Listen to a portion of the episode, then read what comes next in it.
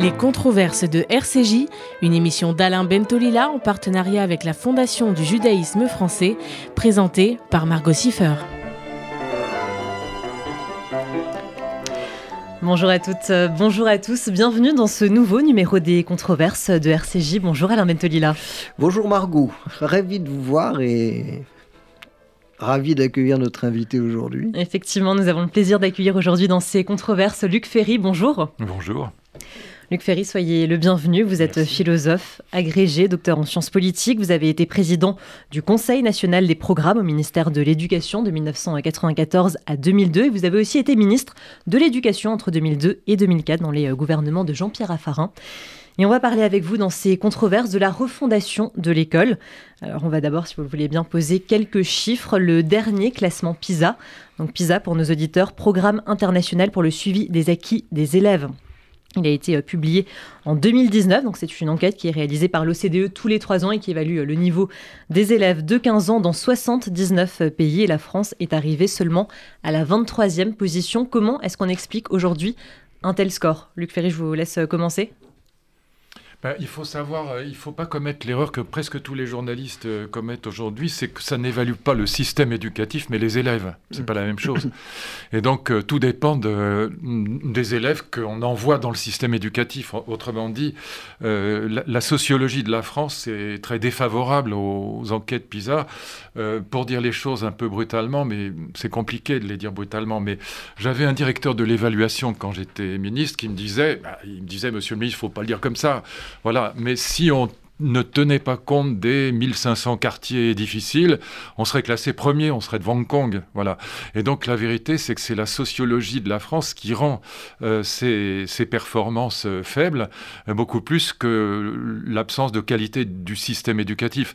Notamment quand on regarde l'école primaire, l'école primaire française, l'école maternelle, l'école primaire française est assez remarquable. On a des professeurs de très, grand, de très grande qualité par rapport à la moyenne des pays occidentaux et donc c'est pas là que ça se passe. Simplement quand vous avez euh, dans certains lycées 98 nationalités avec euh, des enfants qui viennent d'un peu partout dans le monde, des parents qui n'ont pas forcément de livres à la maison, etc., etc. Euh, le système scolaire français rattrape peut-être difficilement. Mais quand vous regardez ceux qui sont les mieux classés dans PISA, très, très souvent ce sont des ce sont des pays dans lesquels il y a zéro immigration, dans lesquels il y a une homogénéité de, de la population et où les choses euh, se passent de façon beaucoup plus facile qu'en France. Une fois que j'ai dit ça, euh, voilà, c'est compliqué de, d'expliquer les choses. Euh, c'est, il faut en tenir compte, il faut qu'on ait un système éducatif qui à mon avis, accorde une place beaucoup plus importante à l'enseignement professionnel non pas que je veuille que fabriquer des petits ouvriers depuis l'âge de 12 ans ou à partir de l'âge de 12 ans. vous étiez favorable à, à, introduire pardon, l'alternance dès la classe de quatrième, il Exactement, c'était mon grand projet. En fait, j'avais deux grands projets pour l'école, puisque j'étais aussi ministre des universités, donc je laisse ça de côté, et de la recherche. Mais pour ce qui est de l'école, enfin le, du secondaire et du primaire, euh, surtout du secondaire, les collèges, j'avais vraiment deux projets qui étaient la refonte de la voie professionnelle avec les classes en alternance, euh, école, enfin collège, entreprise, collège, lycée professionnel, etc. Et ça, ça a été abandonné une semaine après mon départ, ce qui est vraiment, euh, c'est consternant. Et puis mon deuxième grand sujet, et ça, ça Alain Ventolila y est très sensible, c'était la lutte contre l'illettrisme, parce que mm. je pense que lorsqu'on est en difficulté en matière de lecture et d'écriture, on est en difficulté dans toutes les disciplines. Et je pense qu'une partie de la violence vient de là, quand on ne peut pas s'exprimer, qu'on ne peut pas lire, qu'on ne peut pas se cultiver, on devient facilement violent quand on est en échec scolaire et qu'on est euh, martyrisé pendant des années par un système scolaire qui ne vous rattrape pas. Euh, on est évidemment euh, on est en grande difficulté dans tous, les, dans tous les domaines de la vie et même dans tous les domaines de l'école. Donc oui, c'était mes deux grands sujets, c'était la refonte de la voie professionnelle avec les classes en alternance et puis la lutte contre l'illettrisme. Et vous aviez fait dédoubler aussi les classes de CP, il me semble, justement pour, ah pour Mais ça, on va peut-être revenir tout à l'heure. Oui, bien sûr, bien sûr. Parce que si on reste sur ce que, ce que nous dit Luc maintenant. Euh, d'abord, euh, PISA euh, mesure la capacité de compréhension des élèves sur des textes divers. Oui. Je veux dire, c'est pas, ce n'est pas le savoir général, non, c'est, ça mesure très exactement cela. C'est-à-dire que le constat, c'est que nous avons, nous ne sommes pas très bons pour apprendre à nos élèves à comprendre, à comprendre des textes et à comprendre des textes divers. Ça, c'est la première chose. Euh, la deuxième chose, c'est que euh, PISA marque ce que disait Luc Ferry tout de suite, c'est-à-dire une inégalité extrêmement forte entre des élèves qui sont plutôt très bons mmh. et des élèves qui sont plutôt très mauvais. Et le plus grave, c'est qu'année après année, cet écart grandit. C'est-à-dire que notre système n'arrive pas. Alors, tu, as bien décrit le pourquoi des choses. Mmh. Mais une fois qu'on a décrit le pourquoi des choses, on se dit oui, mais l'école, elle n'est pas là pour entériner les inégalités. Euh, l'école, elle est là pour essayer de faire en sorte que même les enfants qui sont mal nés euh, puissent forcer leur chance aussi bien qu'ils le peuvent. Et donc, cette, cette question des inégalités est vraisemblablement aussi une des questions les plus inquiétantes euh, qui, qui, qui, sont là. Après, on, reviendra sur la question de l'illettrisme tout à l'heure, parce que effectivement, c'était un des, un des, des, fers de lance de la, de la politique de Luc Ferry lorsqu'il était ministre. Euh, je dois dire que depuis que tu as quitté les responsabilités, euh, on ne parle plus d'illettrisme. Euh, on a nommé des gens n'importe comment et n'importe où. L'agence de lutte contre l'illettrisme est devenue complètement inaudible et inopérante. Et par conséquent, on se trouve là avec des taux d'illettrisme qui euh, ont stagné, voire qui se sont aggravés. On est aujourd'hui à 10, quelque chose euh, de jeunes de plus de 15 ans en situation d'illettrisme. Euh, c'est préoccupant.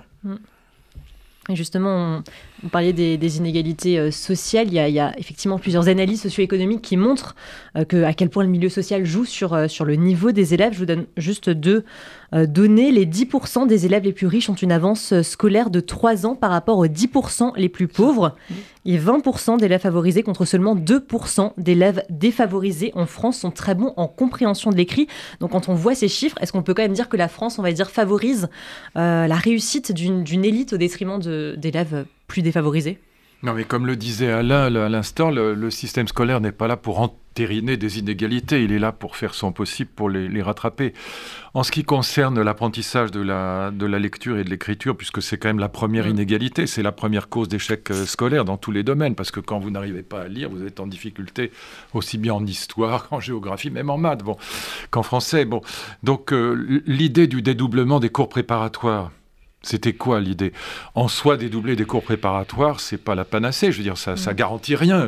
juste, ça permet à, la maîtresse d'école, je dis maîtresse parce qu'à 95% ce sont des femmes, ou au maître si on veut, eh bien, ça, ça lui permet ou ça, ça leur permet de rattraper, euh, éventuellement, de faire ce qu'il faut pour rattraper, euh, le, comment dire, pour remédier, pour parler dans le vocabulaire de l'éducation nationale, pour faire la remédiation au moment où on diagnostique la difficulté. C'est ça l'idée.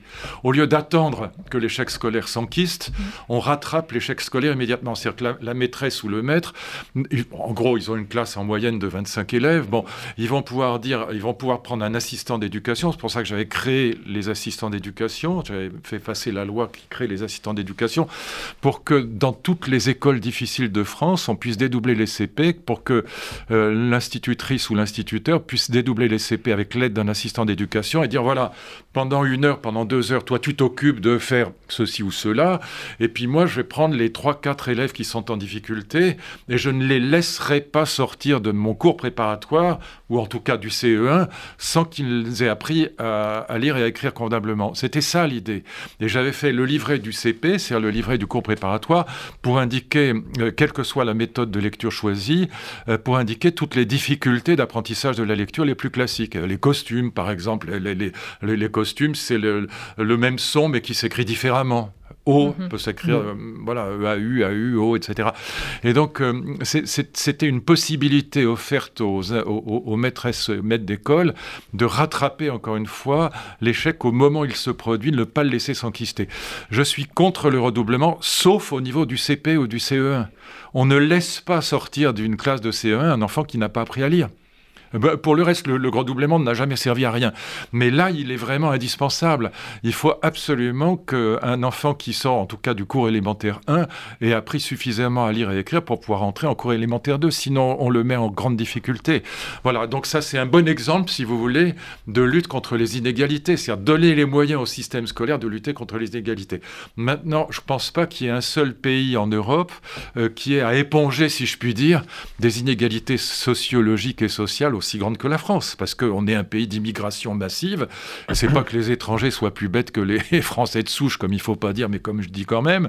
Mais c'est simplement que, encore une fois, quand vous, vous avez des parents qui n'ont pas un livre à la maison et qui maîtrisent pas la langue française, et puis que vous-même, vous, vous, êtes déjà, euh, en arrivant en France, en difficulté de, de, maîtrise de la langue, c'est quelque chose qui, pour le système scolaire, est très difficile. C'est pour ça que j'avais fait les dédoublements de CP. C'est vraiment pour permettre de rattraper ces inégalités. Mais encore une fois, ne confondez pas, euh, euh, comment dire, euh, ce que la plupart des journalistes confondent, le PISA comme test des performances du système ou comme test des performances des élèves. C'est d'abord mm. la performance des élèves, qu'elle y est beaucoup plus en vérité aux familles qu'au système scolaire. Mais ça, ça on n'ose pas le dire. Patrick Petit-Voyon, donc directeur euh, de l'action scolaire du, Fonds social juif unifié. Je vous laisse euh, intervenir. Est-ce que justement, il ne faut pas, il faudrait pas prendre en compte aussi euh, le, paramètre familial?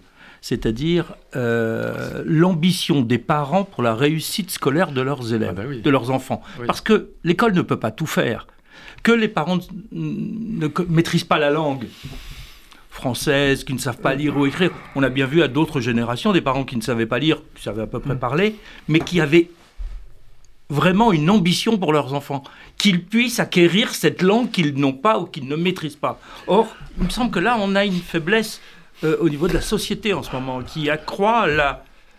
Eh oui, mais euh, vous, avez des familles, effectivement, où, les parents euh, n'ont pas les moyens de, de, suivre leurs enfants. Bon, je veux dire, on, peut se lamenter, mais euh, sauf à faire euh, une école des parents. Ben, c'est ce que je voulais faire. Oui. Si, j'étais resté même six mois de plus, c'était fait. Moi, j'ai fait une partie de mes études en Allemagne. J'ai appris l'anglais en Allemagne, ce qu'on appelle la Volkshochschule en Allemagne, c'est l'école du peuple. Et, et, dans toutes les grandes villes ou même moyennes villes allemandes, il y a cette école des parents. Ça existe aussi en Angleterre. Et moi, je voulais compléter les dédoublements de CP par l'école des parents. Qu'est-ce que ça veut dire? Parce que très souvent, on a affaire à des parents qui ont peur de l'école, parce qu'eux-mêmes n'y sont pas allés, ou pas assez longtemps, ou parce que ça s'est mal passé. Bon. Et donc, on a des parents qui ont peur de l'école et qui ne savent pas aider leurs enfants, qui ne savent pas le faire. Voilà. Et donc, ce que je voulais faire, c'était cette école des parents pour aider les parents à aider leurs enfants. Et aussi pour qu'ils aient cet idéal, bien sûr, parce qu'a priori, ils l'ont plutôt. Mais si eux-mêmes ont raté l'école, ou ont peur de l'école, ont peur des profs, ont peur du système scolaire, savent pas comment ça marche, bon, il faut, il faut faire cette école des parents. Il faut et je voulais ouvrir les lycées et les collèges le soir à partir de 18h ou quelque chose comme ça, en payant convenablement les professeurs euh, pour qu'ils pour qu'ils restent, qu'ils fassent des, des, heures supplémentaires, mais pour les parents, pour leur dire voilà voilà comment vous pouvez aider euh, votre enfant. Vous voyez, il a des difficultés euh, dans l'apprentissage de la langue, ben, c'est normal, on, on lui en veut pas, on est là pour vous aider, mais on va vous montrer comment à la maison, vous allez pouvoir euh, l'aider et puis lui, lui, donner cette idée que c'est important. Voilà. Et donc, c'est exactement ça. Et sinon, les dédoublements de CP sans école des parents, c'était pas suffisant. Alors, ça s'est fait beaucoup, encore une fois, en Allemagne, en Angleterre. En France, pas du tout. Et je pense que c'était un complément formidable. Hein, voilà. Mais bon, moi, je suis resté deux ans au ministère, très exactement, ce qui est déjà beaucoup par rapport à la, moyenne de, de, durée de vie des, des ministres de l'Éducation. Mais c'est pas suffisant. Parce que quand j'arrive au mois de mai, euh, j'arrive d'ailleurs le 8 mai, le jour de la victoire, tu parles d'une victoire, j'arrive au mois de mai, la rentrée de septembre, elle est faite par mon mmh. prédécesseur. Ça veut dire que pendant un an et demi, je peux rien faire je peux avoir des idées, je peux essayer de faire passer des lois, mais elles ne seront appliquées que, euh, bah, quand je vais partir. Mm. Autrement dit, quand vous restez deux ans, vous restez juste le temps qu'il faut pour ne rien faire. D'où le sentiment que le, mammouth n'est pas réformable, comme on dit partout aujourd'hui. Et donc, d'où le sentiment qu'on ne peut pas réformer, ce qui n'est pas vrai. Simplement, il faut rester longtemps. Le problème, c'est que ceux qui sont restés longtemps, euh, je ne vais pas citer de nom, mais, je crois que vous en recevez un bientôt, bah, c'est ceux qui n'ont rien fait. Ah, mais je pense bah à Blanquer, par exemple, qui qui est resté quand même 5 ans. Oui, mais il a, hein bah, je suis désolé de le dire, mais il a fait, la seule chose qu'il a faite, c'est une réforme du bac qui n'est pas bonne. Je suis désolé de le dire. Elle est très mauvaise. Il, a repris, il a repris l'idée du dédoublement. Oui, mais il, alors, ça, il a eu l'honnêteté de dire qu'il me reprenait cette idée, je, je, lui en sais gré. Mais, mais il l'a reprise, il l'a reprise pour 30 000 élèves. Il faut le reprendre pour 200 000 élèves. Voilà. Oui. Parce qu'il faut avoir les chiffres de, de l'échec scolaire en France. Est-ce que vous mm. connaissez les chiffres de l'échec scolaire? C'est les, les, les, sorties sans diplôme, sans qualification mm-hmm. à, à, 16 ans. C'est 160, 000 par an. Voilà. Mm. Et donc, il, avec 30 000 dédoublements de CP, vous n'êtes pas au niveau. C'est vrai. Mais, mais c'était bien. C'était bien. Je, je, pense que... Et, moi, j'ai été très choqué. Je, veux dire que Macron l'est aussi maltraité. Oh, c'est très, c'est honteux. Je suis entièrement d'accord. Été. non, non, euh, c'est un homme de bonne volonté. c'est un homme qui a fait des bonnes choses. Voilà, il a fait des choses. Mais vous savez pourquoi il a été viré? Non, vas-y, eh tu ben, vas nous le dire, toi. Il, bah, disons les choses. Il, est allé à l'ouverture du colloque que mon élève, mm. mon ancien élève Pierre-Henri Tavoyot, qui mm. enseigne maintenant à la Sorbonne, ce qui ne me rajeunit pas, mais euh, euh, Pierre-Henri Tavoyot avait, avec euh, ses amis à la Sorbonne, il avait organisé un colloque contre le wokisme, critique de la mm. cancel mm, mm. culture et du wokisme. Et de la théorie critique de la race, où il avait invité des gens d'ailleurs tout à fait prestigieux. Euh, mon ami Jacques Julliard avait donné une contribution, Pascal Bruckner était venu, enfin Pierre-André Taguieff, pas, pas, des fascistes. Bon. Mais ça avait suscité un tollé, évidemment, de la part de l'extrême gauche. Et Blanquer avait courageusement ouvert ce colloque. Voilà. Et Macron lui a jamais pardonné. C'est pour ça qu'il a nommé à la place de Blanquer quelqu'un qui est exactement l'inverse de Blanquer, c'est-à-dire quelqu'un qui défend la discrimination positive et qui défend la théorie critique de la race. Bon, ce qui est son droit. Euh, euh, ma livre, c'est pas un devoir, mais enfin, c'est un vrai problème quand même. et donc Blanquer a été puni à cause de ça. Je comprends très bien. Et, tu sais, quand, il a décidé de dédoubler, il y a eu une étude qui a été faite de façon extrêmement sérieuse et précise dans l'académie la plus déshéritée de France, qui est l'académie d'Amiens. Et dans l'académie d'Amiens, après trois ans de dédoublement, alors qu'ils étaient 4% au-dessous de la moyenne, 4 points au-dessous de la moyenne, ils sont passés à 5 points au-dessus. Euh, l'effet du redoublement, lorsqu'il est accompagné, et c'est ça la, grande question, accompagné par les parents et par mm. des équipes qui, qui bougent, euh, il est évident que euh, on fait mieux à 12 lorsqu'on sait ce que l'on doit faire. Bien sûr. Mais on peut très bien ne, rien faire de mieux à, à 12 qu'à 25, c'est évident. Mais il, y a là quelque chose d'intéressant. Moi, je crains, par exemple, que ça, ça passe à la trappe maintenant, tu vois. Ça... Moi aussi. Mais encore une fois, pas de malentendu. Blanquer est un homme tout à fait respectable. C'est d'abord, il est très compétent, il connaît très bien les dossiers. Et je pense que on peut pas mesurer ce que quelqu'un fait dans ce ministère sans regarder l'entourage politique. mais évidemment. Et je dirais la même chose de Madame Vidal, par exemple, pour qui j'ai beaucoup de respect, mm. mais qui a été constamment entravée quand elle a eu le malheur de dire à propos de ce professeur d'allemand mm. à, Sciences Po Grenoble euh, la vérité, à savoir, il avait dit, vous vous souvenez, que euh, on ne pouvait pas mettre l'antisémitisme et, la critique d'une religion, donc euh, ce que, ce que mm. les, les, gauchistes appellent l'islamophobie, sur le même plan. Quoi, il avait mille fois raison. Bon. Mm. Et Madame Vidal l'a défendu, mais Emmanuel Macron l'a très mal pris. Voilà. Et elle lui a dit, en gros, mais vous êtes plus près de la porte que d'une promotion. Voilà. Et donc, euh, voilà, je pense qu'on ne peut pas mesurer, si vous voulez, ce que peut faire un ministre si on ne mesure pas l'absence de soutien dont, il pâtit quand il est au... Voilà, je voulais le préciser parce que ce que je disais sur euh, Blanquer n'était pas une méchanceté de ma part. non, non, mais j'ai bien compris. J'ai bien compris. Mais, mais, je pense qu'il a en effet été très, très entravé et que, et, que sa réforme du bac, il l'a corrigé lui-même d'ailleurs parce qu'il a, il a vu que euh, l'enseignement des mathématiques en pâtissait et avant de partir, il a corrigé les choses. Donc, voilà, je veux pas. Mais c'est une mauvaise réforme. Euh, il fallait pas laisser trop de marge de manœuvre aux, élèves. C'est quand même pas eux de faire leur menu, c'est pas eux de décider ce qu'ils doivent apprendre. C'est quand même aux adultes euh, de décider pour eux de, de, la nature des, des, filières scientifiques. Enfin, ou même si on supprime les filières, si on organise le, menu, c'est à nous de l'organiser. C'est pas aux élèves de le choisir, parce que presque 70% des filles ont abandonné les maths. Mm. C'est pas bon, parce que dans, dans la troisième révolution industrielle que nous vivons, on a besoin des maths pour toutes les filières d'excellence. Mm. Que vous alliez en économie, que vous allez dans une grande école de commerce ou, que, ou même en psychosociaux, vous avez des stats et des probas, vous êtes obligé d'avoir des maths, sinon vous, et puis en médecine, sinon vous êtes, euh, toutes les filières d'excellence vous sont bloquées si vous n'avez pas fait des maths. Et même les filières pas d'excellence comme la psycho et la socio.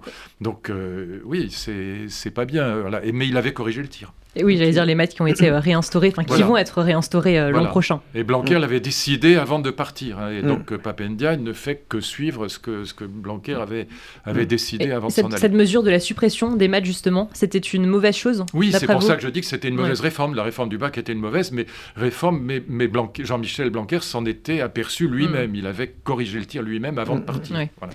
Et alors vous, Rendre à César ce qui est à César. Vous, parliez avant, Luc Ferry, des, parents et du rôle des parents. Oui, très important. Le constat, c'est que l'école ne peut pas tout faire ou ne doit pas tout faire et qu'il faut euh, distinguer finalement l'éducation et l'enseignement, que les deux ne se confondent pas. Oui, j'ai pas mal écrit là-dessus de manière assez simple. Éducation, les mots sens. éducation et enseignement, c'est pas la même chose. Il y a un mm. texte de Victor Hugo qui est absolument génial sur le sujet, qui est parfait. Il dit voilà, l'éducation. Alors à l'époque, il dit c'est le père de famille. Bon, aujourd'hui, on mm. dirait c'est les parents. On dirait mettrait la mère dedans, évidemment. Mais il dit voilà. Et en revanche, le, rôle de, le rôle de, de l'école, c'est l'instruction. Bon, mais les mots ont un sens. Éducation, ça renvoie à enfant, parent. Mhm. Sphère privée, famille. Instruction, ça renvoie, ou enseignement, on dirait aujourd'hui, ça renvoie à école, à professeur, élève professeur-élève, pas parent-enfant, et sphère publique. Le, lycée ou le collège, l'école, c'est public. Voilà, et je pense euh, très sincèrement que le grand problème aujourd'hui, c'est que si l'éducation n'a pas précédé l'enseignement, autrement dit, si les parents n'ont pas fait le boulot, si les enfants sont mal élevés, pour parler comme un vieux mammifère que je suis, pour parler comme dans l'ancien temps, si les, si les enfants sont mal élevés, l'enseignement devient impossible. C'est du domptage aujourd'hui dans certains collèges, c'est plus de l'enseignement. Mais ce que tu disais tout à l'heure est, et prend tout son sens. Il est, il est évident que quand on se rend compte, et c'est une recherche récente, euh, dont j'ai déjà parlé ici, mais qu'il est bon de, rappeler que euh, à l'entrée au cours préparatoire, il y a euh, à peu près 15% d'enfants qui ont un peu moins de 400 mots en tout. Oui, oui. Alors ça que les 20% supérieurs en ont 2000 à 2500. Nous n'avons pas les mêmes... ils ne vivent pas dans le même monde. Et, et, par conséquent... Alors, après, on, on, se dit, mais pourquoi? Mais tout simplement parce que certains euh, ont chez eux des parents suffisamment attentifs. Parce qu'il ne s'agit pas simplement... Mais les enfants de profs sont mieux hein partis que les autres. Mais oui, mais, mais c'est aussi, si tu veux, euh, c'est aussi cette capacité de, de, parler à son enfant, de l'écouter, de lui dire tu comptes pour moi, de le, de, le regarder les yeux dans les yeux, euh, de façon à ce qu'il sache ce que, veut, ce que pèse la parole. Et donc, il y a cela, et puis il y a les autres. Il y a les autres qui, euh, qui n'ont pas le temps, euh, qui, euh, mais pour tout un tas de raisons. Et donc ces enfants-là arrivent à l'école avec un nombre de mots extrêmement faible et, et, et, auront un mal fou à apprendre à lire. Ce qu'il faut bien se rendre compte d'une chose, c'est que quand on a peu de mots, on apprend mal à lire. et à parler. Et, et, alors, bien sûr, à parler, L'expression est faible. Mais pour revenir, si vous le permettez, à l'éducation, moi j'avais une formule, euh, ici je peux l'utiliser, mm. vous comprendrez. L'éducation, c'est chrétien, juif et grec. Pourquoi mm. Chrétien, c'est agapé, c'est l'amour. Si vous n'avez pas aimé vos enfants, vous ne, leur redonnez, vous ne leur donnez pas ce que Boris Cyrulnik appelle la capacité de résilience, c'est le mm. rebond par rapport aux, ennuis euh, de l'existence. Euh, votre femme ou votre mari vous quitte, vous êtes forcément malheureux, mais si votre maman vous a aimé, vous savez que vous êtes aimable et que ça peut se rattraper. L'amour, c'est la capacité de résilience, c'est très important. Juif, pourquoi? Si vous n'avez pas transmis la loi à vos enfants, ils pourront même pas la, transgresser, même s'ils veulent devenir des révolutionnaires. Il faut d'abord avoir la loi. Et pour la transmettre, il faut que votre oui soit un oui, votre non soit un non. Réfléchissez avant de dire oui ou non. Mais on négocie pas avec les enfants, ce pas des syndicats. Et puis c'est grec parce que les Grecs sont ceux qui inventent les genres littéraires, si je puis dire. Et donc euh, la poésie, le roman, tout ça, les Grecs, la, science aussi. Bon, alors euh, je parle pour la tradition euh, occidentale. Si j'étais chinois ou japonais, je, trouverais d'autres références. Mais voilà, l'éducation, c'est vrai que c'est l'amour, la loi, les œuvres. Voilà. Aujourd'hui, nous avons l'amour mais la loi et les œuvres passent à la trappe. Voilà, c'est pour moi le problème fondamental. Autrement dit, la question de l'éducation, elle est là. Euh, les parents, en moyenne, aiment leurs enfants majoritairement, mais ils les aiment tellement qu'ils sont incapables de transmettre euh, cet élément mosaïque fondamental. La loi, allez-vous coucher à l'heure, travailler quand il faut travailler, tout ça, on ne le transmet pas, ce qui fait qu'on on se décharge sur les professeurs de, la tâche qui est en vérité celle des parents. Voilà. Euh, et, les professeurs n'en peuvent plus, ils n'en peuvent mais. Et c'est vrai que moi j'ai vu des établissements scolaires, je ne vais pas les citer là, mais que j'ai visités où les, euh, quand, les, professeurs venaient me voir après dans la salle des profs, ils me disaient mais on fait du domptage. Je vous le disais tout à l'heure, on fait sur un cours d'une heure, on fait trois quarts d'heure de domptage parce que c'est, plus de l'enseignement. Ce que, ce que, les parents doivent transmettre, et, Luc le dit très bien, c'est, euh, des règles non négociable. Voilà. Et, souvent non explicable. C'est-à-dire, ce sont des règles arbitraires. On va te coucher parce que tu, seras, tu, seras, euh, tu, iras mieux, tu dormiras mieux, etc. Mais peu importe. C'est ça. Et ces règles-là, on va les retrouver en classe. Pourquoi est-ce qu'il faut un S au pluriel? Parce que voilà, parce qu'on a décidé que le pluriel se marquait par un S. Pourquoi encre s'écrit avec EN ou AN Parce que c'est comme ça. Et le, si les parents n'ont pas préparé le terrain à c'est comme ça, l'école aura énormément de mal à faire suivre un minimum de règles. De même qu'on se lève quand le, quand le maître euh, arrive, on se met en rang ce sont des règles qui ne sont pas négociables. Et ce ne sont pas les mêmes règles qu'on apprend à la maison et à l'école, mais les règles apprises à la maison ont une capacité de préparer les règles qu'il aura à affronter à l'école. Et, ça, c'est vraiment très important. Et je, voulais te demander, euh, euh, puisqu'on se tutoie, donc on va pas faire bah, semblant. Autant on se tutoie dans la vie, autant le voilà, faire à la radio. Et donc, euh, est-ce qu'est-ce Comment vois-tu la question de euh, la formation des maîtres? Euh, on, est, euh, j'ai eu l'occasion de, de faire une conférence récemment auprès des, nouveaux contractuels. On se trouve dans une situation où on, on, a on manque beaucoup de profs, 3500 en France. Paris euh, L'Académie de Paris en a recruté 350, elle en recrute encore 200. Et, via parfois des job dating, même des recrutements de bah, personnes qui étaient l'an dernier euh, infirmiers, militaires, etc. Avec un recrutement qui dure une journée euh, ou, une deux journées et demie, des formations très rapides. donc là, j'aimerais que, que, tu nous éclaires sur deux questions. La première, c'est comment on en est arrivé là? Comment on en est arrivé à, cette absence de, vocation, à ce, cette fuite Et deuxièmement, euh, comment peut-on regarder aujourd'hui euh, la formation initiale euh, de nos maîtres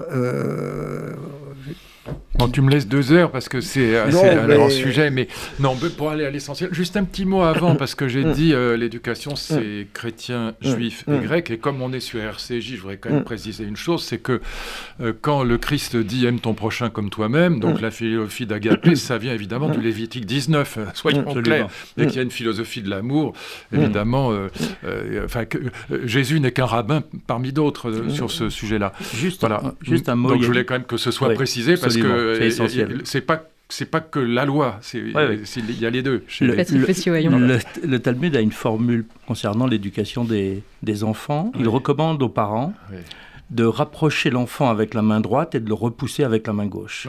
De manier sans arrêt l'affection, mais pas que, et l'autorité, mais pas que, et de temporiser l'un par rapport à l'autre. Bah, c'est pas bête. c'est ce que je fais à la maison. c'est très bien.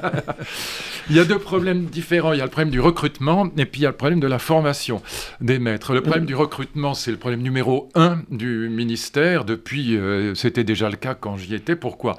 Pour deux raisons. D'abord parce que c'est en France très mal payé, il faut bien le dire. Le métier est mal payé. Il n'est pas très bien reconnu, mais il est très mal payé.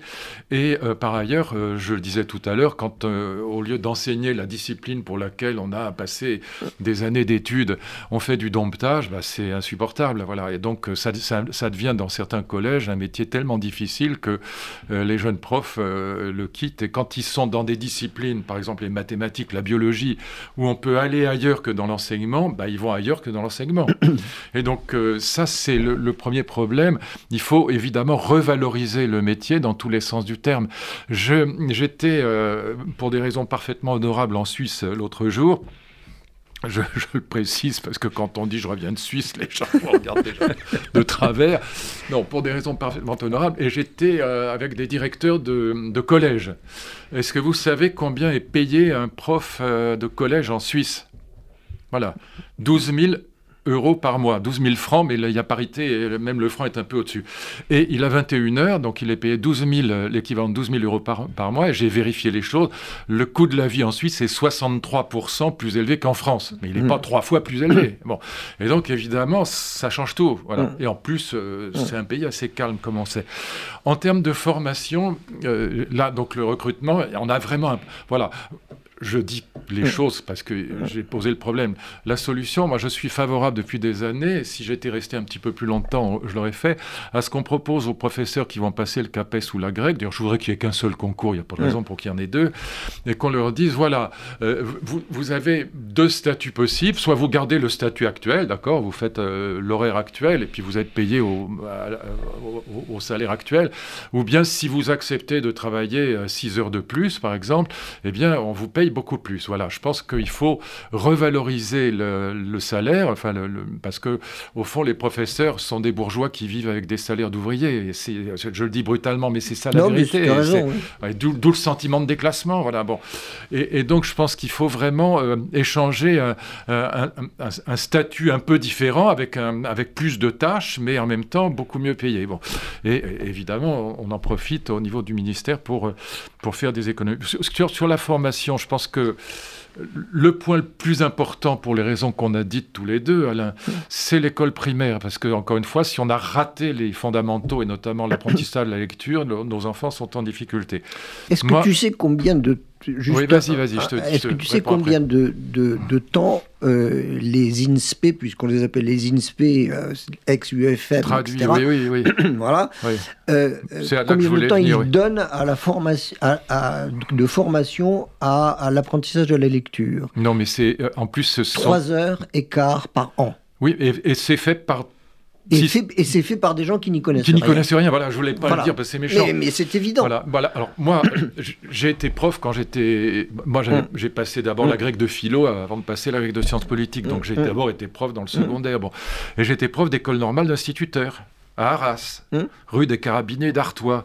Et là, j'ai vu comment les maîtresses, qu'on appelle les maîtresses d'application, si tu te souviens, très bien. formaient les, les jeunes euh, instituteurs ou institutrices.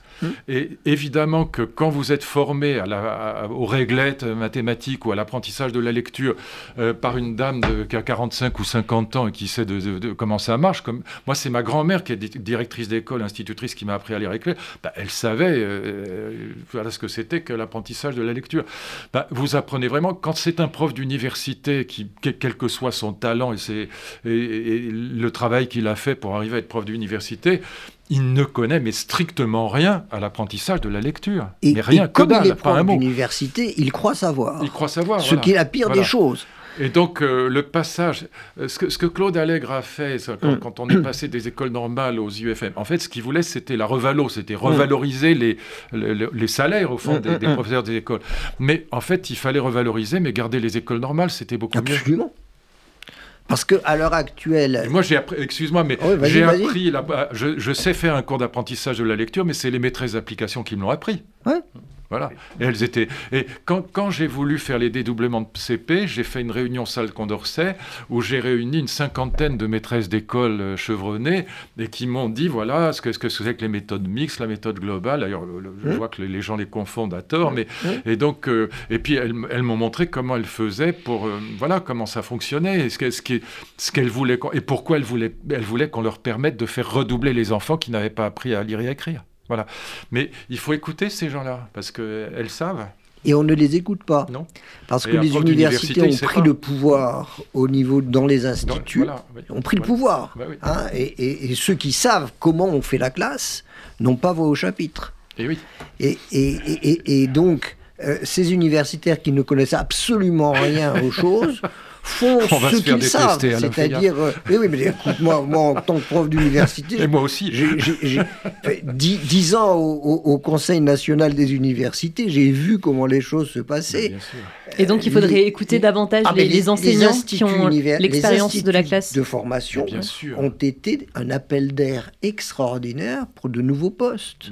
C'est ça c'est ce à quoi ça a servi. Quand tu vas dans une école primaire et puis que tu demandes, mm. y compris à, leurs collègues, alors mm. qui, est-ce qui réussit bien dans la... bah, il, dit, ah, bah, Madame Machin, mm. elle est formidable, elle a, elle a des résultats extraordinaires. Bah, vous allez voir Madame Machin et vous lui demandez comment elle fait. et puis vous regardez, puis vous apprenez. Les réglettes, ça s'invente pas en mathématiques. Et puis on sait très bien, ça Piaget avait raison là-dessus, que la soustraction à l'âge de 7 ans, c'est compliqué. Bon. Et donc tout ça, les maîtresses euh, d'école ou les maîtres, mais enfin encore une fois, pour beaucoup, c'est des maîtresses. Alors, elles le savent. Moi, quand j'étais prof d'école normale, je faisais ce qu'on appelait les R6 et les R12, c'était le recyclage de maîtresses de maternelle et de maîtresses d'école de, de, primaire. Et c'était génial parce que j'apprenais plus euh, d'elles que je ne leur apprenais en leur parlant de Freud et de Piaget. Ça les amusait, ça les intéressait. Mais moi, elles m'apprenaient énormément de choses. Et quand je me suis retrouvé ministre, j'ai écouté ces, ces, dames. Hein, il y a aussi des, des gars, bon. Mais c'est vrai que, voilà, passer de euh, confier à des professeurs d'université, quelles que soient leurs compétences dans leur domaine, euh, faire un cours d'apprentissage de la lecture à des, à des futures institutrices ou instituteurs, c'est grotesque. C'est grotesque. Et est-ce que justement les, les, nouveaux profs qui sont, qui sont recrutés, qui étaient, on l'a dit l'an dernier, infirmiers, euh, militaires, etc. Avocats. Avocats aussi, sont bien sûr. Ouais. J'étais très surpris.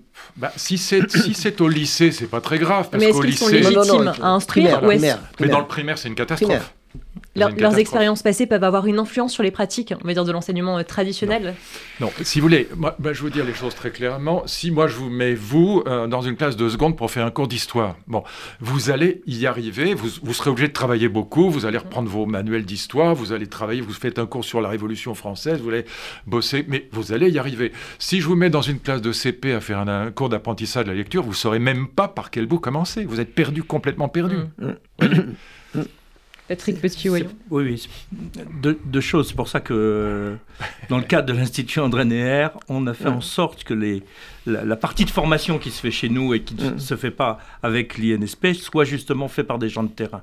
Soit des, des enseignants encore en poste, soit des enseignants qui viennent de quitter leur poste de manière récente, mais des gens de terrain et, et pas d'enseignants de second degré, et le moins possible d'universitaires, parce qu'il manque une dimension de pratique. Il ne s'agit pas de préparer simplement un concours.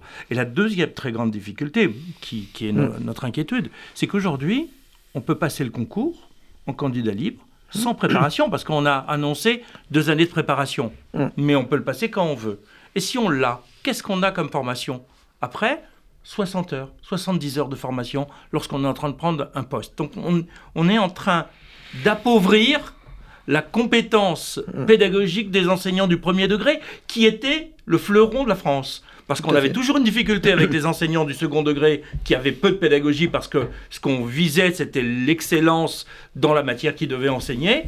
Et au moins au primaire, on avait une vraie formation pédagogique. On est en train de l'appauvrir et la réforme a créé encore plus de confusion que, que, précédemment, qui a probablement des avantages économiques parce que le temps passé en, stage est moindre, donc on fait des économies au niveau de la France, mais pas forcément un gain au niveau pédagogique. C'est une vraie inquiétude. À la Mais je veux dire, tant qu'on n'aura pas eu le courage de, dire ce que nous avons dit avec Luc Ferry, c'est-à-dire que le, poids, le pouvoir de l'université pèse de façon euh, indue et, perverse sur euh, la, formation de nos maîtres et leur capacité véritablement à euh, euh, porter leurs élèves hein, de façon intelligente, de façon lucide. on n'y arrivera pas. Or, la formation des maîtres, c'est intouchable. Ça, ça, non, non, mais c'est et, je pense sur l'enseignement professionnel qui est pour moi très important. Moi, j'étais contre le palier de la rétablissement du palier d'orientation en fin de cinquième parce que je veux pas qu'on fabrique des petits ouvriers dès l'âge de, 12 ans.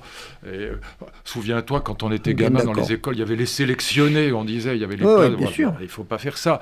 Mais faire découvrir faire, en, en, troisième, en quatrième et en troisième, faire découvrir des métiers, peut-être deux après-midi par semaine, à, à tous les élèves, et les faire découvrir dans des lycées professionnels. On a des très bons lycées professionnels parce qu'ils ont été euh, financés par les régions qui ont mis souvent énormément d'argent.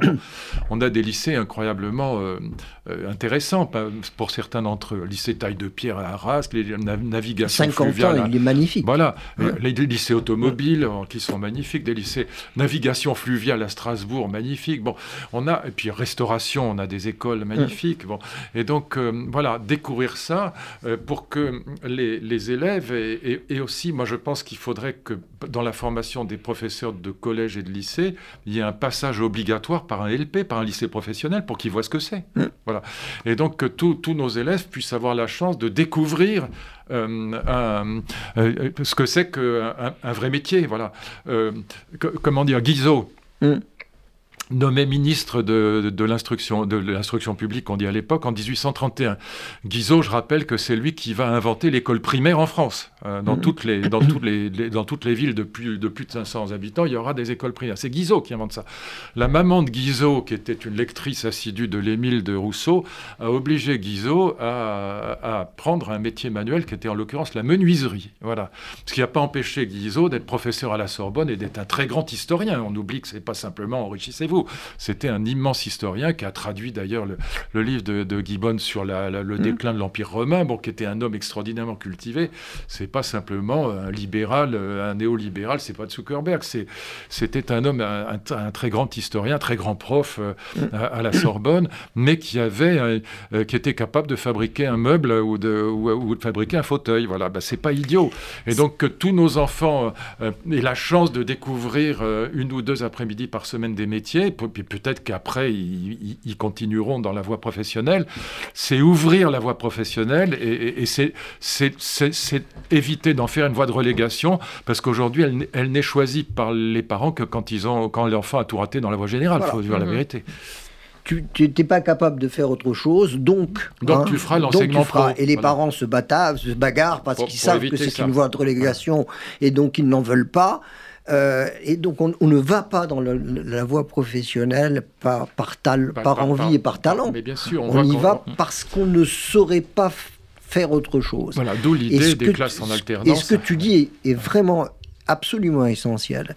Si on, pensait le, collège dit unique, hein, tel qu'il est aujourd'hui, comme un collège où on, il est aussi important de savoir monter un circuit électrique, faire un meuble, euh, un moteur de voiture. Voilà, ce que je sais faire. Que euh, de faire un, de résoudre un problème de mathématiques ou de lire un texte littéraire.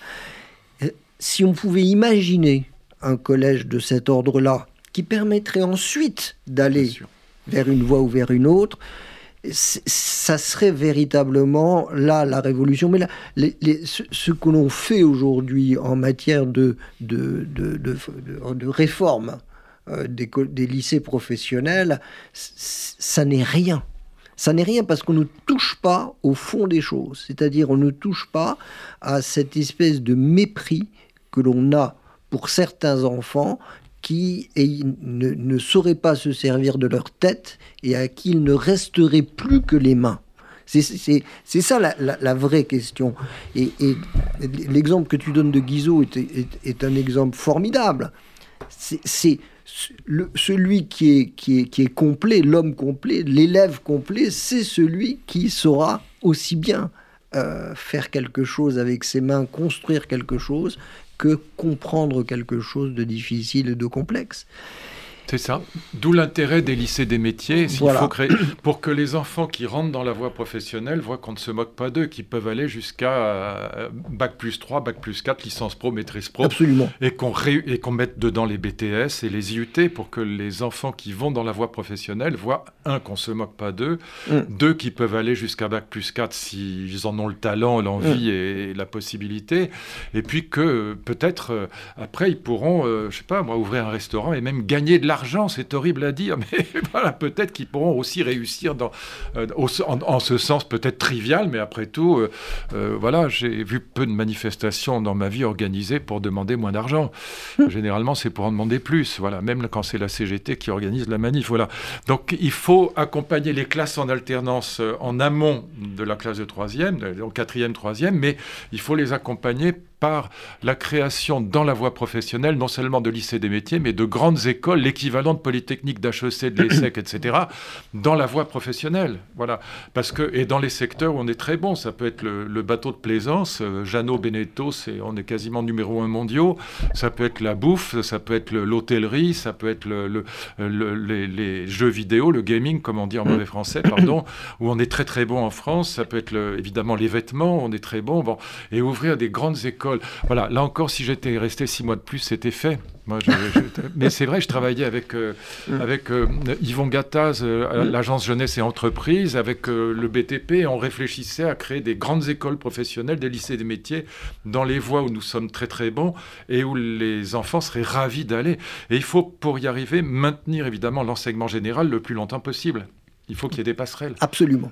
C'est la grande question, parce qu'il n'est pas question qu'un plombier excellent peut-être, mais il sera encore meilleur comme plombier si par ailleurs il est capable de lire, il est capable de discuter, d'argumenter, de poser sa pensée, etc. Et même de faire un peu de maths et de parler l'anglais ou une autre langue, voilà. Donc euh, moi, je voulais maintenir la, voie, l'enseignement général. Pour passer un bac pro, il faut garder. Euh, on peut pas. C'est pour ça que j'étais contre le palier d'orientation en fin de cinquième, parce que je voulais pas qu'on prive les enfants à partir de l'âge de 12 ans ou 13 ans de, de l'enseignement général. Il faut les deux. Il faut les deux. Et, vous vous insurgez d'ailleurs, Luc Ferry, je, contre le fait de, rendre euh, l'école obligatoire jusqu'à jusqu'à 18 ans. Je vous cite, vous avez dit, ah c'est la pire connerie qu'on peut imaginer au monde, c'est la mort de l'apprentissage et de l'enseignement euh, professionnel. Oui, oui, c'était un des projets de la, FSU. Mm. Voilà, et c'est du SNES, mais bon, c'était grotesque. Oui. Mm. C'est pas ça qu'il faut faire. Il faut ouvrir la voie professionnelle et il faut l'ouvrir en amont de, de, l'enseignement, la fin de l'enseignement obligatoire, donc d'où les classes en alternance, et puis après, en aval, créer une filière, des filières d'excellence pour que les enfants voit que ce ne sont pas des filières de relégation. Mm. Le seul moyen d'y arriver, c'est de créer des grands lycées des métiers d'excellence, mm. voilà, avec Bac plus 4, maîtrise mm. pro. Et là, mais il y a très peu de gens qui s'en sont occupés. Il y a un recteur, je crois le recteur Bloch du temps de Chevènement, euh, mais sinon, euh, euh, la voie professionnelle... Surtout pas Mélenchon, d'ailleurs, bah, quand il était ministre de... Oh, et encore, c'était pas le pire, mais, mais les, profs, les agrégés de lettres, ils en ont rien à faire. Ils, pour eux, c'est... Regardez, quand il y a, quand il y a un pépin au bac, dans la voie professionnelle, tout le monde s'en fout. Quand c'était, quand c'était, alors ça n'existe plus puisque les filières ont été supprimées, mais quand c'était un pépin dans une terminale S, alors là, c'était la une de toute la presse. Alors, il nous reste peu de temps. J'aimerais aborder une dernière question euh, d'actualité. Emmanuel Macron souhaite généraliser l'école du futur. Donc pour nos auditeurs, euh, donner plus d'autonomie, on va dire, aux, équipes pédagogiques. Par exemple, qu'un directeur d'établissement choisisse en partie son équipe pédagogique. Qu'en, pensez-vous de, cette mesure qu'il veut mettre en place? Alain Mentolila je, pense que quand, je me, quand je regarde ce qui se passe dans l'enseignement privé, et notamment dans l'enseignement catholique, euh, mais vraisemblablement aussi, euh, je trouve qu'on se trouve bien. Je pense qu'on se trouve bien d'avoir des, directeurs qui ont plus de, de pouvoir et d'autonomie, parce qu'ils sont capables d'adapter euh, de recruter les, gens euh, de qualité, euh, d'avoir une vision pédagogique cohérente, etc. Et par conséquent, je pense que c'est une bonne chose. Mm.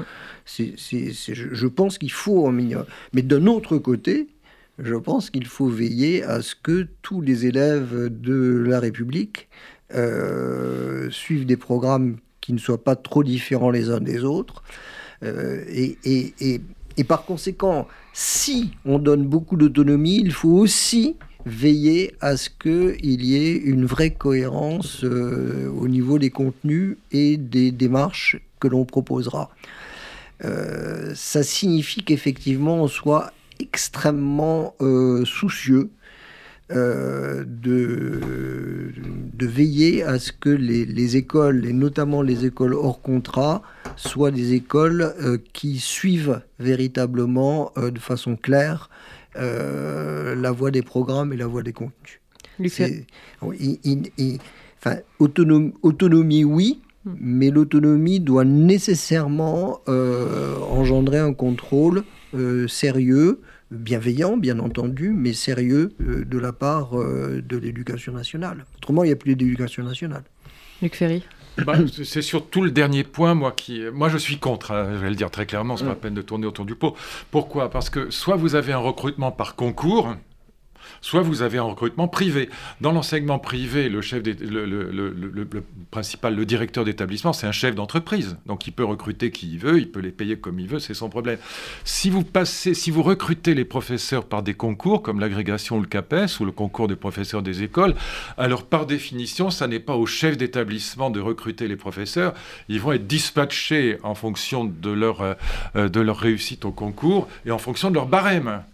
N'oubliez pas, parce que ce qui est la grandeur du système euh, français, qui, est, le contraire au fond d'un système privé à l'américaine, c'est que quand vous avez passé votre agrégation, par exemple, si vous passez l'agrégation, bah, vous êtes envoyé, c'est une espèce de purgatoire, mais c'est bien, vous êtes envoyé dans les provinces, euh, très loin de chez vous. Moi, j'étais d'abord prof à Arras, j'étais prof à Lyon, j'étais prof à Caen, alors que j'étais plutôt parisien, que c'était pas ce que j'avais choisi, que j'étais obligé de prendre le train, bon, c'était compliqué, bon, mais ça égalisait les conditions sur le territoire. Donc si vous recrutez par concours, c'est contradictoire, c'est antinomique du recrutement par le chef d'établissement qui n'est pas un chef d'entreprise. Mhm. Il est primus inter pares, pour parler en bon français, mais c'est un collègue, c'est pas, pas, pas un patron. Donc euh, qui ait une part d'autonomie dans les programmes, euh, moi ça ne me gêne pas. Qui ait une part de... Euh, qu'on puisse discuter avec le recteur éventuellement pour dire, bah, dans le vivier des agrégés ou des certifiés, je voudrais quelqu'un, puisque moi, je vais avoir, euh, dans mon lycée, on va enseigner le russe et le, chinois, bah, et puis j'aurai peut-être euh, un enseignement de grec et de latin important, donc je voudrais des professeurs qui soient capables de faire ça, qu'il y ait une discussion entre le chef d'établissement et le recteur, très bien. Mais si vous recrutez par concours, et moi je tiens au recrutement par concours, c'est pas au chef d'établissement de, de, nommer les profs. On n'est pas dans le privé, on est dans le national, on est dans le républicain, on est, on est dans le service public. Et donc les professeurs qui sont recrutés euh, à la ils vont faire 10 ans de purgatoire dans des endroits où ils n'ont pas forcément envie d'aller, mais c'est ça qui fait que la qualité de l'enseignement sera la même partout en France. Dans tous les lycées, les, élèves auront les mêmes agrégés en phase 2.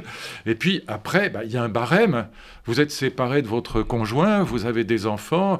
Bah, au bout de 10 ans, vous revenez chez vous parce que vous avez chaque année des points supplémentaires qui vous permettent de rentrer chez vous. Alors il faut balancer tout ça moi, je veux bien. Dans ce cas-là, euh, on est aux États-Unis, on n'est plus en France. Oui, c'est ça. Patrick Petit-Oyon, je vous laisse le mot de la fin, il nous reste une minute. Mais privé, privé, moi je suis pour, je suis pour l'enseignement, que l'enseignement privé reste comme il est, c'est très très mm. bien, privé sous contrat si possible, mais, mais encore une fois, ne confondons pas les deux. C'est pas... Mm. Et si vous voulez, la grande différence, je vais quand même être très clair, dans le privé, euh, le privé, alors je parle de l'enseignement sous contrat catholique, il a des très bons résultats au bac, pourquoi? Parce qu'il vire chaque année tous les mauvais élèves. Mhm. Nous, dans le public, si je puis dire, on est obligé de, on accueille tout le monde. Mhm. On vire pas les, mauvais élèves, on les garde, on essaie de les former davantage.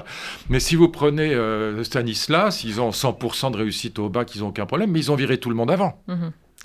Il y a peut-être un entre, voilà, il y a peut-être un entre deux à trouver justement pour qu'on soit pas dans un dans un modèle complètement d'entreprise. Euh, mais c'est vrai que le, le projet d'établissement n'est pas toujours euh, suffisamment valorisé pour permettre une adhésion des enseignants. Si les enseignants dans une zone géographique pouvaient, face à différents projets d'établissement, y aller en adhérant à un projet, là je pense qu'on aurait franchi un pas positif sans un sans aller dans la, dynamique de l'entreprise. Je suis entièrement d'accord avec ça, mais le projet d'enseignement, ça veut dire par exemple, nous, dans notre bahut, on va vouloir enseigner le chinois, le russe, le grec latin, on va vouloir... Euh, l'histoire locale va nous intéresser peut-être plus que, par exemple, si je suis à Lyon, eh ben, l'histoire de la révolte des canuts, ce sera peut-être un point plus important que euh, si j'habite à Marseille, si j'ai un lycée à Marseille.